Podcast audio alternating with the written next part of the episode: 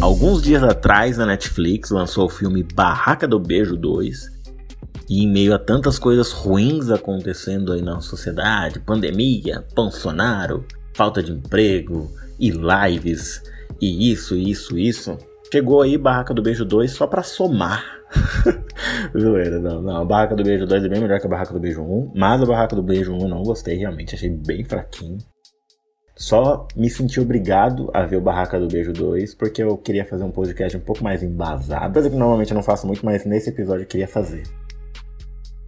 E aí talvez você que seja fanzaço desses dois filmes, possa ser que no final do episódio fique um tanto quanto triste ou chateado e tal. Mas é bom, chega até o final, só para você ter mais base para me xingar, assim como eu fiz com o filme. Eu vi ele.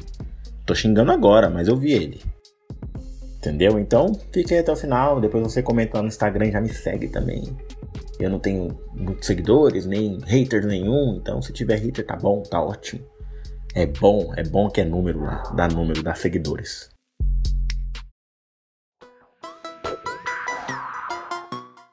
E aí algumas coisas que eu não gostei no, no, primeiro, né? Fazendo uma introduçãozinha rápida aqui, eu não gostei muito do endeusamento do Noah, eu acho muito forçado. Porque ele tem um padrão de beleza que a escola toda tem. Entendeu? A escola toda tem. Pegar o faxineiro da escola, o cara tem a beleza tanto quanto o Noah. Mas aí quando o Noah chega, nossa, as meninas quebram a perna perto dele. E, ai meu Deus, que, que Deus, olha, tô babando. E ele. E, e ele passa aí, ah, eu sou foda. Estou aqui, olha aqui meu peitinho, ó. E aí o segundo motivo, o irmão dele, que eu não me lembro o nome, mas o moleque babaca, chato, infantil da porra. Nossa, eu lembro até na parte que a menina, que eu me lembro o nome também, a menina Ellie, Ellie o nome dela. Eu lembrei por conta da personagem do The Last of Us, que é Ellie também. Aí eu lembro que o amigo descobre que a Ellie gosta do Noah e o amigo fica super chateado. Olha a regra, olha a regra 1. Puta, vai tomar no cu e essa regra no cu, seu filho da puta. Vindo pra Ellie também, que é o terceiro ponto chato. Puta menina fute também, nada a ver, nada a ver. Ai, Noah, ai meu Deus, as regras. E aí o quarto ponto são as regras, realmente. Acho puta idiotice. Mas eu vou abordar isso quando a gente estiver falando do filme 2, porque a gente ainda só tá no filme 1. Entendeu? Então eu realmente achei o filme muito fraco, o Barraca do Beijo. Não curti tanto, na verdade não curti quase nada. E aí eu decidi ver o 2 para dar uma embasada melhor no que eu tô falando agora, né? Mas um realmente achei bem fraco. Mas o que falar do 2? Vamos ver o que eu posso falar do 2. Então eu vou começar dos pontos positivos, porque tem poucos para mim e também não tem tanta graça falar deles, mas vamos lá.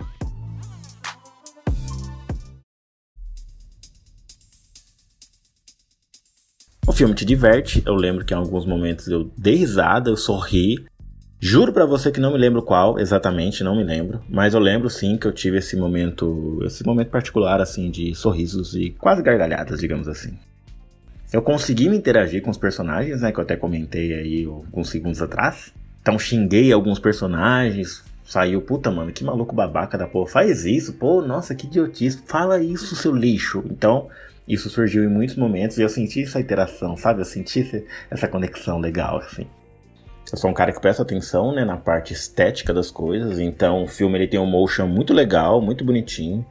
Principalmente no começo do filme, né, que tem aquelas inserções lá de nome do ator e produzido por tal e tal e tal, é bem bonitinho, tem umas transições bem legais, eu gostei bastante, eu achei bem bonitinho. E eu achei importante pontuar aqui porque realmente é, é legal, é legal, ficou bem legal.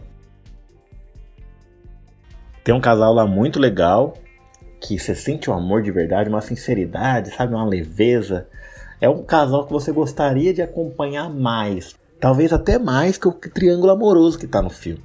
Que é o casal de gays, homens gays que tem lá, que eu não me lembro o nome também. Você sabe, eu sou péssimo de memória se você acompanha os episódios. Então, para mim, gravar nome de personagem tem que ser série mesmo. Por isso que eu prefiro série. Não gosto muito de filme, porque eu não consigo, né? Interagir muito, lembrar nome, ah, vou falar uma história aí, beleza e tal, mas quem é? Não sei. Como último ponto é o Marco, Marco velho descendo o Morro da Juvelina. Marco é um personagem muito legal, muito simpático. Marco bonitão e tal, tem umas piadinhas legal. E gostei muito dele não ficar com a Ellie no final, mesmo ele gostando dela. Porque o Marco ele tem repertório para conseguir coisa muito melhor. A Ellie, mano, a Aí deixa ele com o Noah, velho. Deixa ele com o Noah, porque, velho, você é muito melhor que, esse, que, que ficar nesse triângulozinho amoroso de bosta. E a Ellie tem um amigo de merda também. Você queria ficar no meio daquela amizade lixo, infantil, de 12 anos de idade, um trepando na cara do outro, dançando, feliz e. Puta, é uma merda aquela amizade, mas eu vou comentar depois sobre isso. Então, já com essa deixa aí, chegamos nos pontos negativos. Vamos ver o que a gente tem aqui.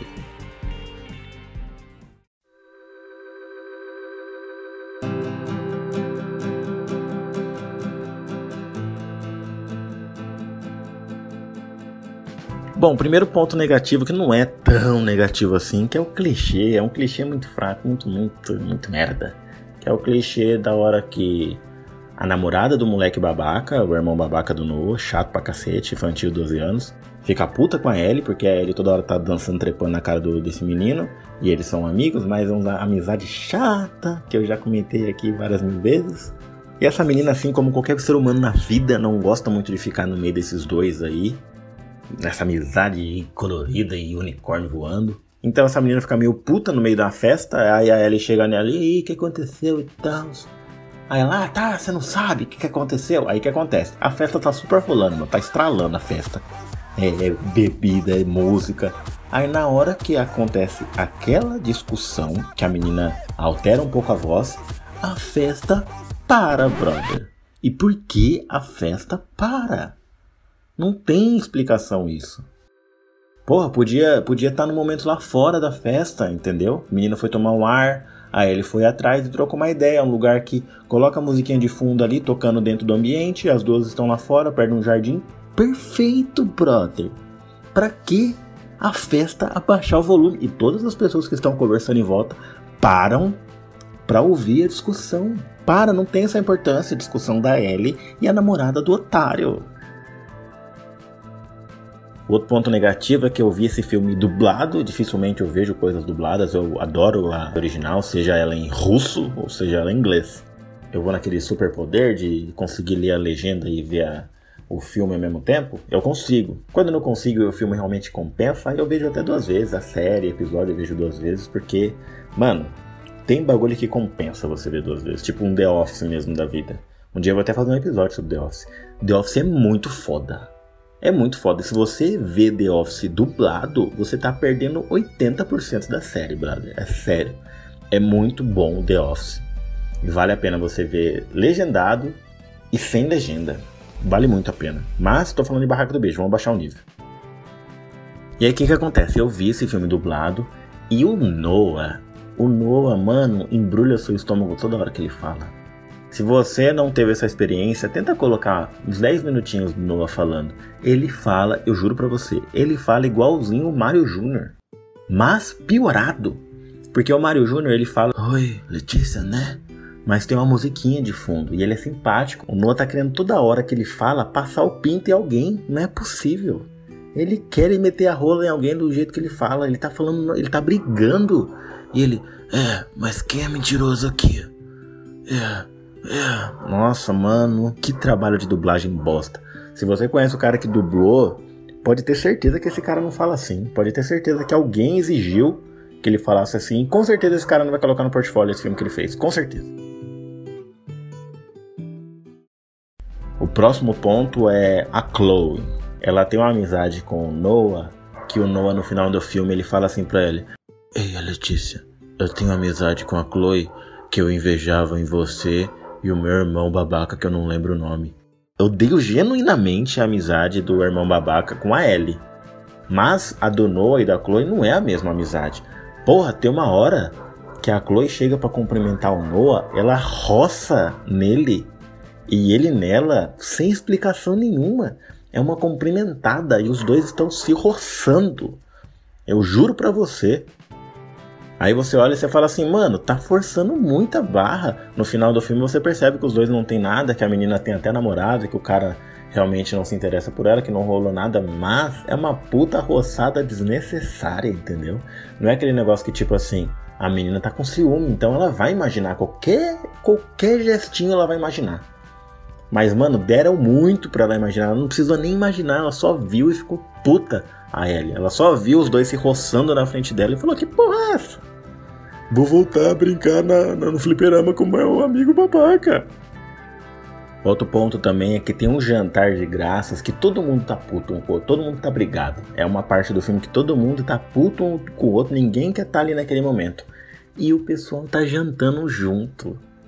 Qual é a necessidade disso, gente? Você vendo aquilo, você se sente constrangido por estar vendo aquilo.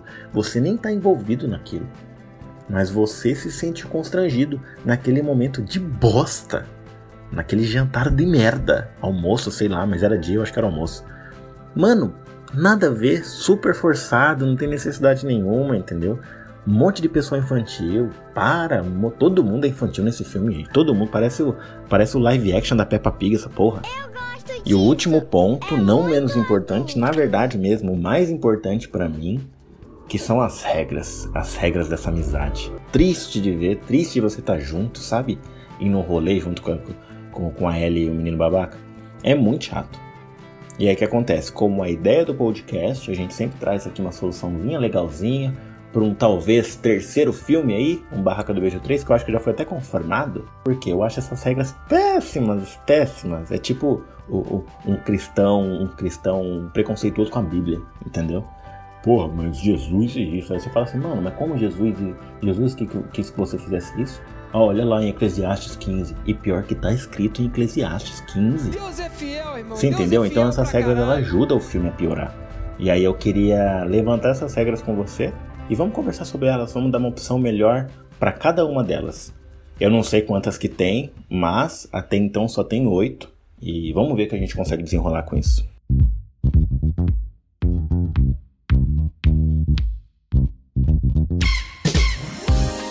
Bom, a primeira regra é: só seu melhor amigo pode saber seu pedido de aniversário. Particularmente, ninguém se importa com o pedido de que o outro faz, né? Ninguém se importa mesmo. Só crianças com dois dias de vida, né? Que é o caso dessa amizade desses dois babacas. Eu acho que existe uma coisa que a pessoa mais se importa no aniversário, que é seu amigo garantir que a cerveja vai durar até o final. E em alguns raros e caros momentos, você ganhar o primeiro pedaço de bolo. Tirando isso, mano, que se foda seu pedido, irmão. Enfia esse pedido no cu. Foda-se. Traz a breja para nós. O segundo é: nunca conte nossos segredos para ninguém. Bom, isso até se aplica de uma maneira legal, mas se o seu amigo está cometendo algum crime, alguma coisa, eu acho válido você repensar isso de alguma forma. Terceiro, se não pode contar para o seu amigo o que faz, é porque não deveria fazer. Sim não, porque, né, se você não pode contar pro seu amigo, às vezes você não pode contar pra uma outra pessoa aleatória também, quer dizer que você tá fazendo alguma merda na vida. Quarta regra: não importa o quanto seu amigo está bravo com você, ele tem que te perdoar caso você traga um sorvete para ele. Ah, tipo assim, não tem nem o que comentar sobre isso, né? Puta maturidade nessa regra, mas beleza. Vamos pra quinta. Quinta regra: Melhores amigos devem dizer um ao outro se existem coisas presas em seus dentes ou rosto. Isso real você consegue fazer com qualquer pessoa se você souber fazer, se você souber falar. Ninguém vai te matar, ninguém vai ficar, ai, eu vou embora daqui. Se você falar, oh, tem um negocinho no seu dente aí, sabe? Tá no dente direito aqui, ó. Esse aqui, ó, do lado aqui, ó. A pessoa vai pegar um paninho, a própria mão, vai tirar. Ah, então, o que eu tava falando? Super de boa. Então não precisa só ser com seu amigo. Pode ser na vida, se você souber falar. Mas se você chegar, puta, olha aí, ó, dente podre. Ô, oh, tira esse alface aí, dente podre. Ó, oh, dente podre aqui, gente. Aí você, né, faz só com seu amigo mesmo. Porque provavelmente se você fizer isso, porque você tem essa amizade babaca aqui. Sexta regra. Parentes do seu melhor amigo estão fora de questão. Bom, vamos trazer isso pro filme. No filme, a Ellie é filha única, se eu não me engano. Ela é filha única. E nesse segundo filme só apareceu o pai dela. Então, assim, o moleque, provavelmente ele não vai querer pegar o pai da Ellie, né? O irmão babaca, que eu me lembro. Eu não vou me lembrar o nome dele. O babaca. O babaca não vai querer pegar o pai da Ellie. Ele só criou isso pra Ellie não pegar o irmão dele. Simples assim. Regra super individualista. Regra número 7. Se um amigo está doente, o outro é responsável por trazer suprimentos para fazê-lo sentir melhor. Primeira coisa, procure um médico ou tome um remédio recomendável. Porque assim, caso seu amigo esteja tendo um ataque de diabetes, não sei se existe realmente isso, caso exista, se seu amigo estiver tendo um e você trazer um pão de mel para alegrar a vida dele, porque ele só gosta de pães de mel na vida dele, você vai fazer o seu amigo falecer na hora. Pode falecer feliz? Pode se sentir melhor durante 2, 4 segundos? Pode, mas vai falecer. Então, essa regra deve ser, no mínimo, bem pensada.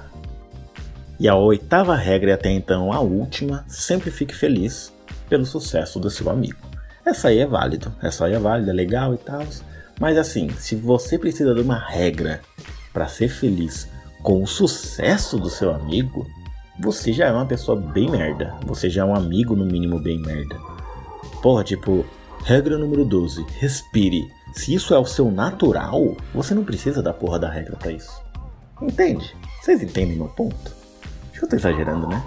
Tô nada, tô nada, é uma bosta essas regras mesmo. Bom, mas é isso então. Espero que vocês tenham gostado do filme, assim como eu gostei. Como eu disse, eu me diverti, mas a gente acaba sempre prestando atenção umas coisas ruins. Pra fazer um podcast legalzinho, divertidinho, para você dar risada aí do outro lado. Espero que eu tenha tido sucesso nisso, porque o filme me entreteu, digamos assim. Então vamos lá, vamos ver aí qual é o feedback de vocês. Caso vocês não tenham me seguido ainda no Instagram, é arroba Diogo Luiz Teixeira. Meu e-mail também, caso você queira mandar alguma ideia de pauta, alguma história engraçada sua, Fique à vontade, qualquer coisa, parcerias também, caso você queira aqui patrocinar um episódio do meu pod, fique à vontade no e-mail meupod.gmail.com. Então é isso, espero você no próximo episódio, agora sábado. Espero que você fique bem, espero que fiquemos bem. E até lá. Abraço.